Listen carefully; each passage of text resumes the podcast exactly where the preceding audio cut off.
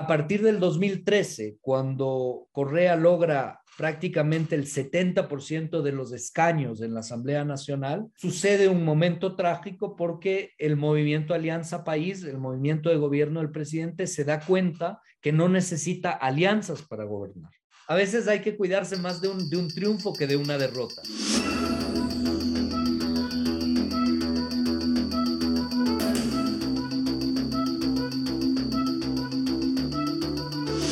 Radio para el Cambio. Debates en transición.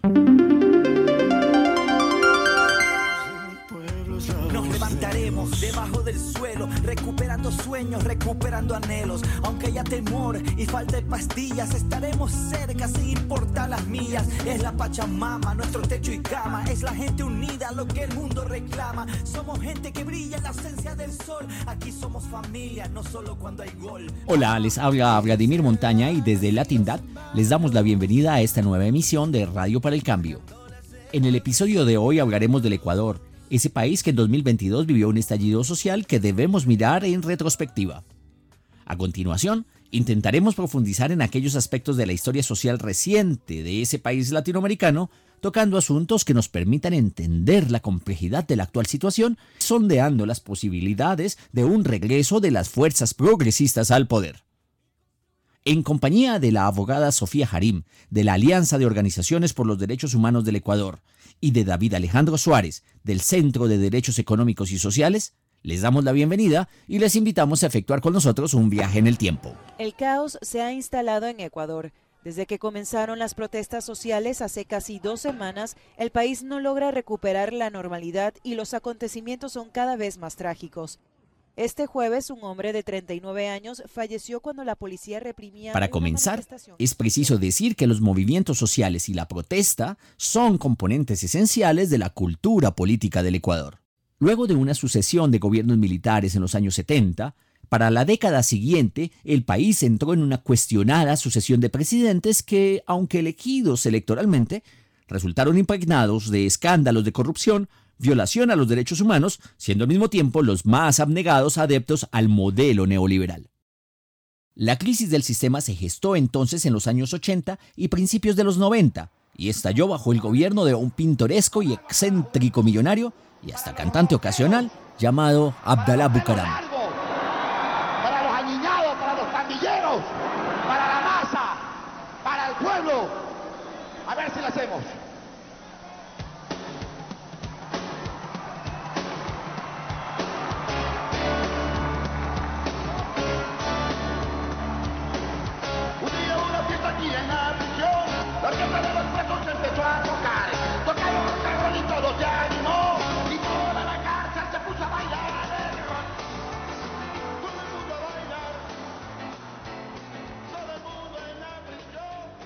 Sofía Harim, de la Alianza de Organizaciones por los Derechos Humanos del Ecuador, nos relata cómo fue la llegada de este gobierno que abriría una sucesión de movimientos sociales y de desgobiernos. Llega una política populista de Abdallah Bucaram este, y llega con justamente una política muy cercana a los sectores populares, una representación muy cercana a los sectores populares, pero Abdallah Bucaram es representante de las empresas, ¿no? Y del, del rico que logra superar la pobreza y que logra conectarse, digamos, con esa dinámica cultural de, de, de, de, los sectores desde abajo. Es un gobierno que dura un poco más de seis meses, pero que tiene muchísimos actos de corrupción de peculado, que, que, que, además es muy sensacionalista y, muy disruptivo, digamos, con las formas de gobernar, porque efectivamente bailaba, este, se, habían imágenes con prostitutas, era un tipo jocoso, pero en ese proceso y sobre todo con la apertura... Y te digo así, el rock la cárcel es para gozar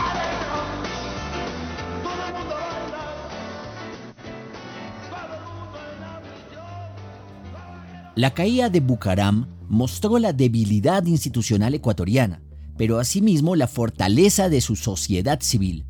A partir de entonces caían y subían presidentes, y fueron siete los gobernantes en una década, algo así como uno y medio por año.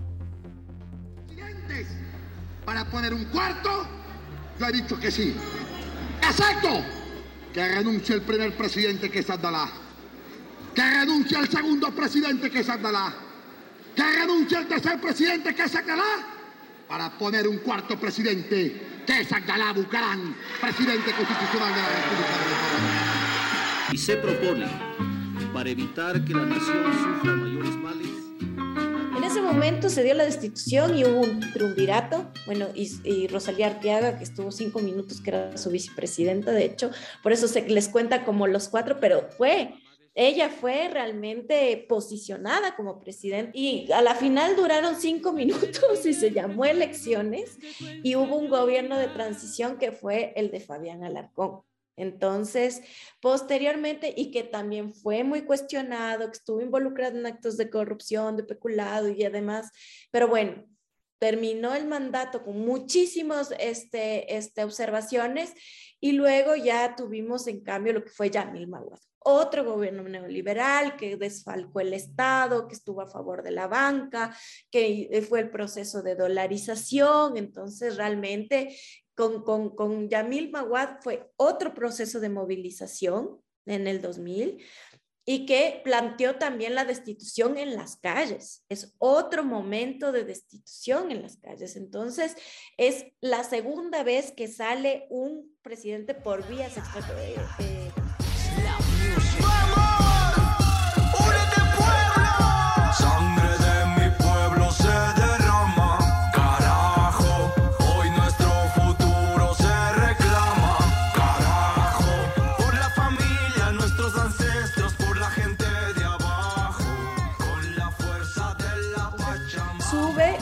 Este, en el mandato Gustavo Novoa, que fue como que concilió más, igual seguía con los elementos de la, de la, de la élite, pero bueno, logró conciliar mucho más.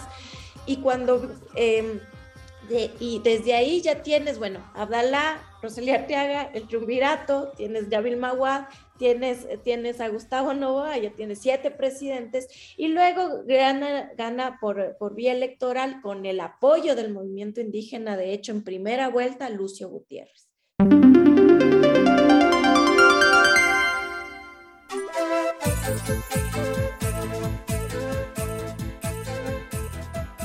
Gutiérrez era un militar del establecimiento y fue edecán de Abdalá Bucaram y luego también de Fabián Alarcón. Tuvo por tanto una trayectoria en el mundo político y militar que le permitió participar en el derrocamiento del presidente Yamil Mahuat y en la posesión del presidente Gustavo Novoa. Su perfil, con todo y uniforme, se parecía en buena medida al reinante y poderoso Hugo Chávez de entonces. El movimiento indígena que le apoyaba marcaba sin embargo la diferencia con lo que ocurría en el Caribe, pues constituía la gasolina de su ascenso y permanencia en el gobierno. Sorpresivamente en la mañana del viernes 21, la estrategia funcionó. Los militares encargados de resguardar el Congreso permitieron la toma indígena de este poder del Estado. Minutos después apareció el Parlamento tomado por un autoproclamado gobierno de salvación nacional. Desde hoy en adelante, los primeros serán ustedes, los del pueblo.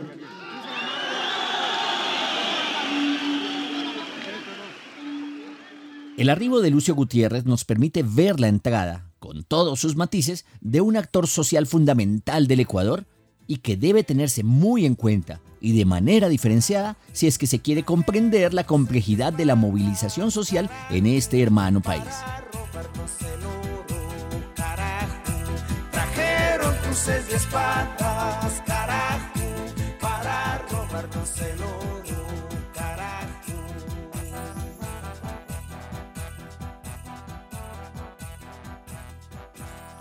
El vínculo entre el movimiento indígena y un sector de los militares perfilarían a Lucio Gutiérrez al lugar de un presidenciable.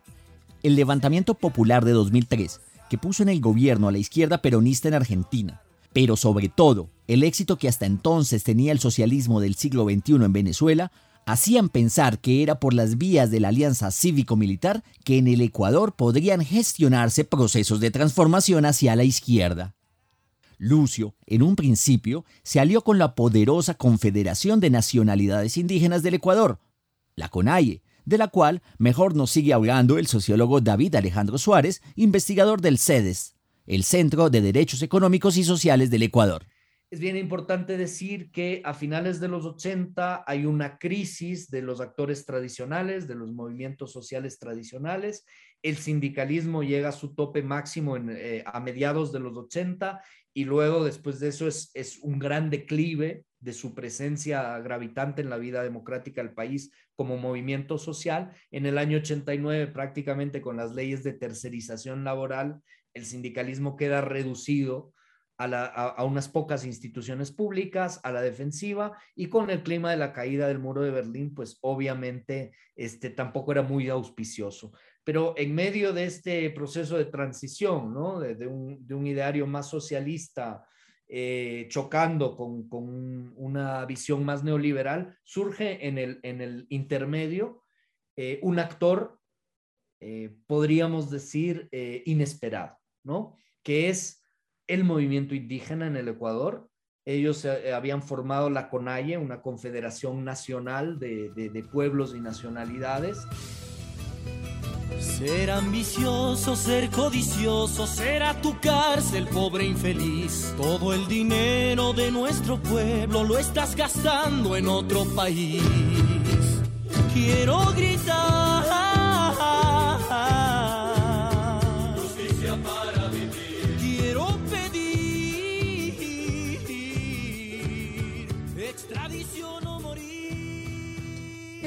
Logra, eh, digamos, capitalizar ese momento político, ¿no? Y como, como un representante, digamos, de la voluntad popular y llega por vías democráticas al poder en 2003. Entonces, en 2003 igual tiene un gobierno absolutamente plagado de actos de corrupción. De hecho, ahí se planteó lo de la Pichicorte, donde había una complicidad con, con las Cortes de Justicia y nuevamente existe un levantamiento, pero ella no se da un levantamiento eh, con el movimiento indígena, sino fue más bien de tipo ciudadano. Fue de tipo ciudadano porque el movimiento indígena quedó muy golpeado por esta vinculación en la primera vuelta con Lucio Gutiérrez y eh, quedó realmente fragmentado y desestructurado. Entonces, en ese momento, lo que ocurre en cambio es el surgimiento del movimiento forajido, el movimiento forajido, donde se plantea que los ciudadanos y ciudadanas se toman las calles, que habían asambleas populares en todos los barrios y existe un proceso de, de, revuelta, de revuelta, de reivindicación popular en contra, en cambio, de la partidocracia, de la, o sea, del sistema político corrupto, fracturado, sin representación, entonces se destituye a Lucio Gutiérrez, se destituye a Lucio Gutiérrez Y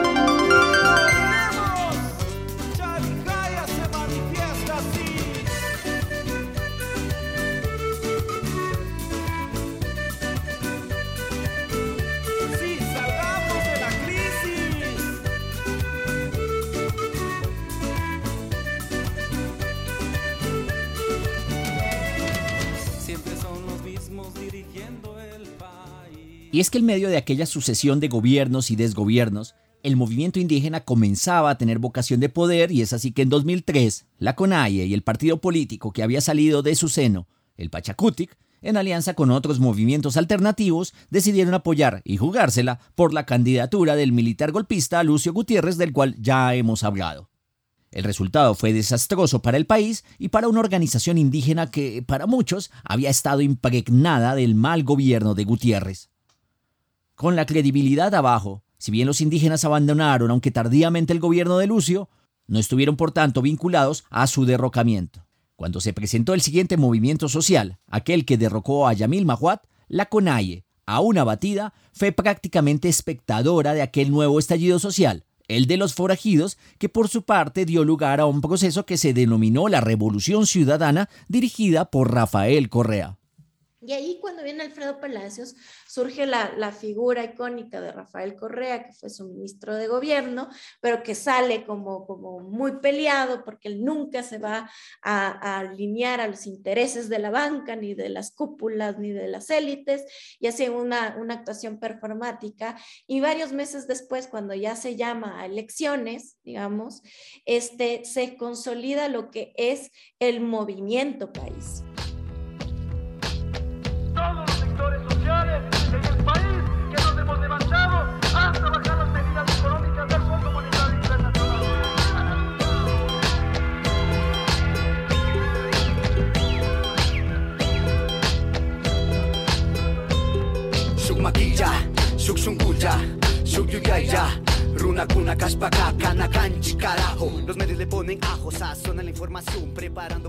Martin Luther King decía que su sueño era ver una Norteamérica donde blancos y negros puedan compartir la escuela, la mesa, la nación. Mi sueño, con toda humildad, con toda sencillez desde la humildad de mi patria morena, es ver un país sin miseria, sin niños en la calle, una patria sin opulencia, pero digna y feliz. Una patria amiga repartida entre todos.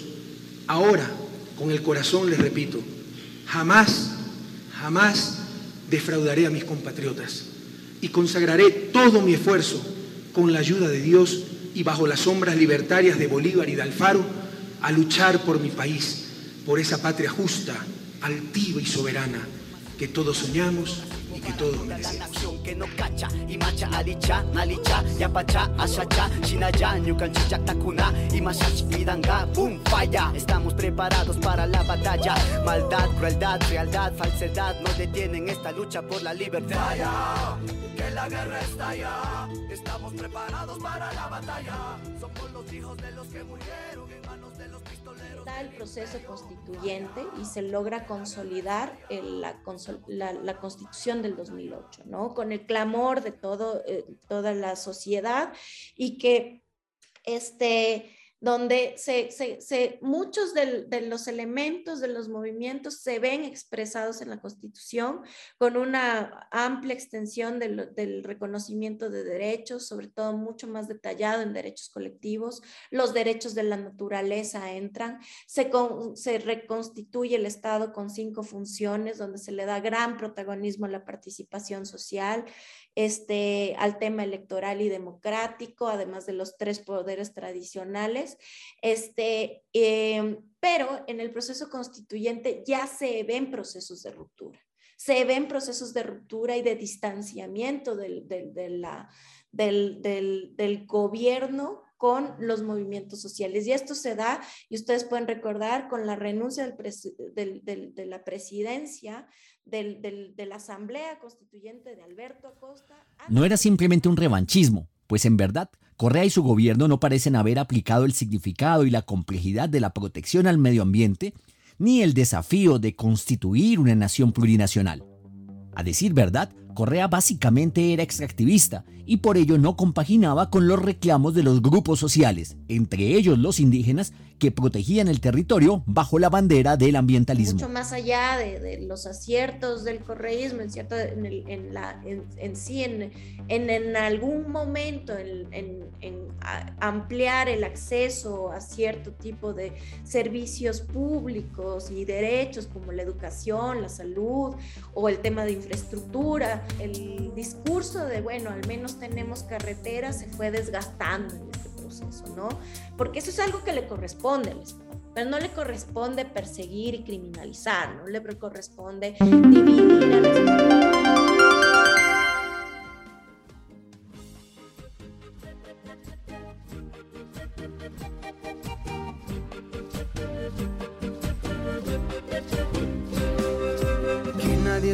nadie trate de apagar la voz del pueblo.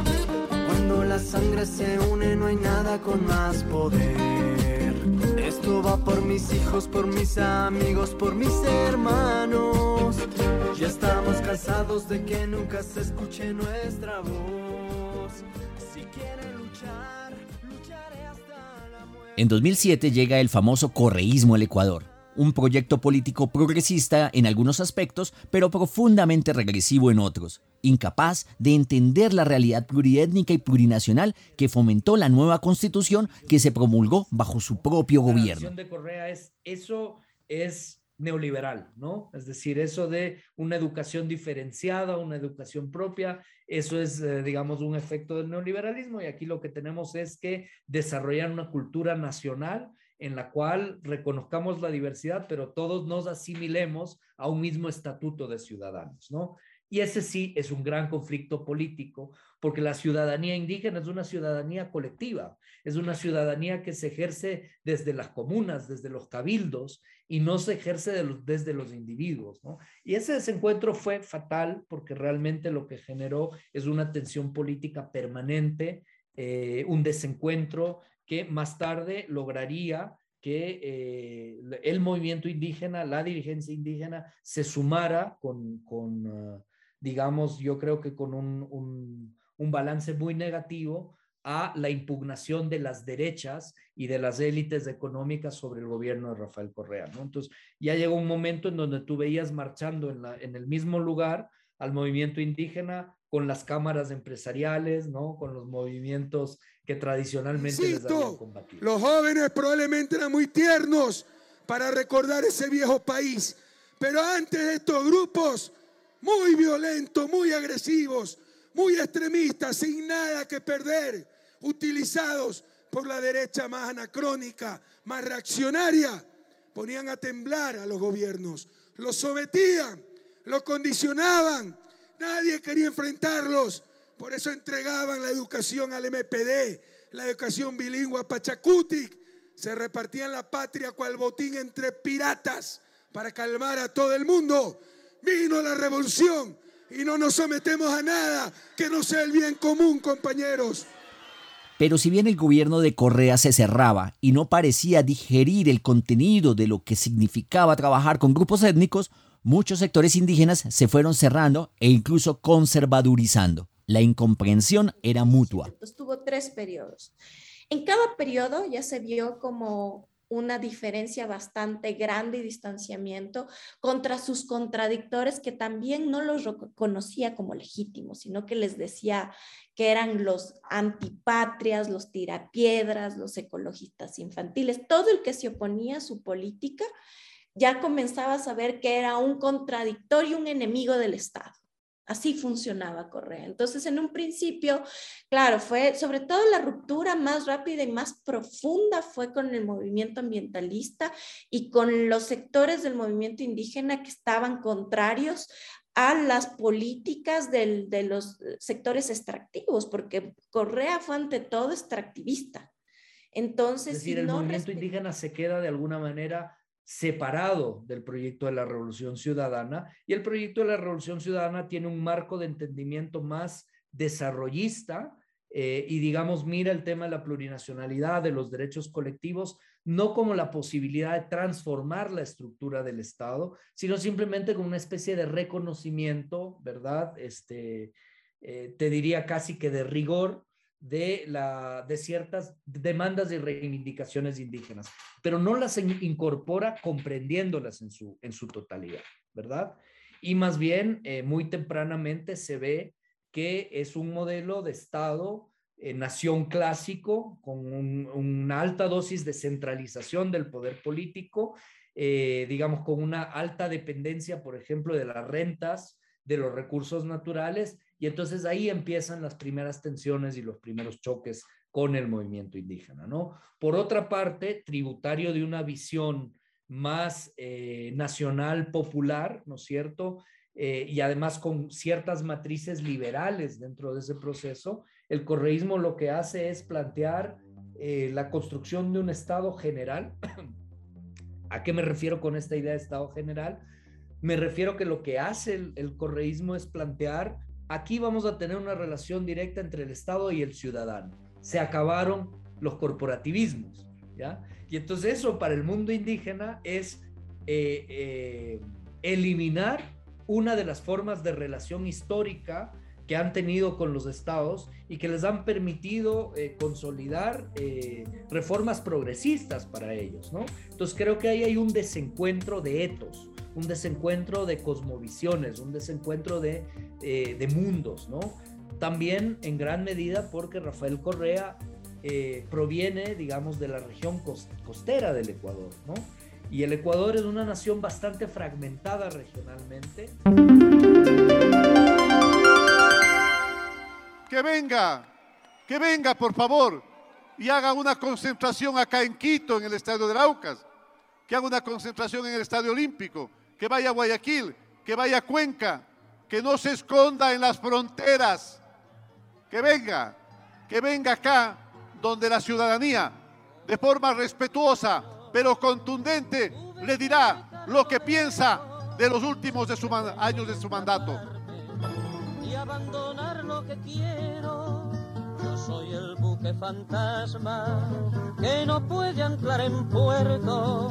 Ando buscando refugio en retratos y en espejos, en cartas apolilladas y en perfumados Con 10 años en el poder y dando al país una estabilidad que no se había visto en décadas, pero con el pecado del culto a la personalidad, Rafael Correa dejó el poder y lo perdió casi de inmediato en manos del que se pensaba iba a ser su gobernante marioneta.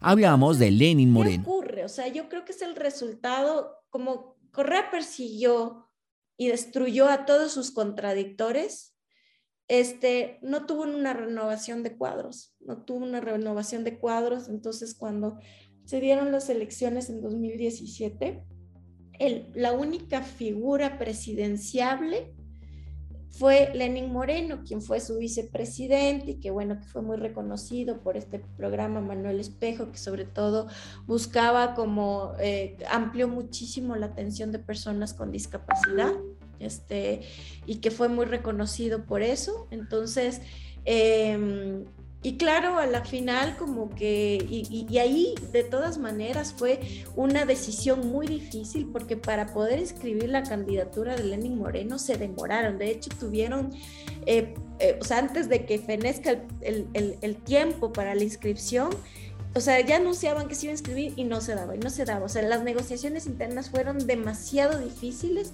para poder como lograr que él asuma la representación y lo que esperaba el correísmo es que existe un alineamiento. Ahora, lo que ocurre es que Lenin Moreno realmente no quería ese puesto, pero lo terminó aceptando y es muy evidente que en el proceso de campaña realmente lo que hacía el Correa es ponerse al lado. El señor nunca dijo nada. O sea, es como nunca dijo nada, nunca realmente lo vi. Y fue bajo el gobierno de Lenin Moreno que la organización indígena mostró nuevamente su capacidad para poner en jaque a un gobierno. El subsidio a los combustibles, una medida adoptada hace varias décadas como paliativo a la injusta repartición de los dividendos del petróleo, fue la mecha de una gigantesca protesta que amenazó el gobierno de Lenin Moreno y dilatándose por causa de la pandemia, se le trasplantó al gobierno del empresario Lazo. La dependencia de la sociedad ecuatoriana al petróleo incluyendo también a los movimientos sociales que levantan su voz y le constituyen en un elemento de reivindicación, pareciera ser un gran desafío del Ecuador. Tras el acuerdo logrado con la mediación de la conferencia episcopal, la dirigencia indígena declaró el cese de las movilizaciones y el retorno de los manifestantes a sus comunidades, mientras que el gobierno se comprometió a derogar el último estado de excepción y también a reducir otros 5 centavos de dólar por galón en el precio de los combustibles. Además, por 90 días se instalarán mesas de diálogo que permitan dar seguimiento a los acuerdos llegados entre las partes. El líder de las manifestaciones, Leónidas Isa, destacó los logros obtenidos por las comunidades indígenas durante las protestas, como el aumento del bono de desarrollo, la declaratoria de emergencia al sistema de salud pública, la reducción del precio de los combustibles y el aumento del presupuesto de la educación intercultural, aunque aclaró que si Lazo no cumple cumple con su palabra, nuevamente recurrirán a la movilización.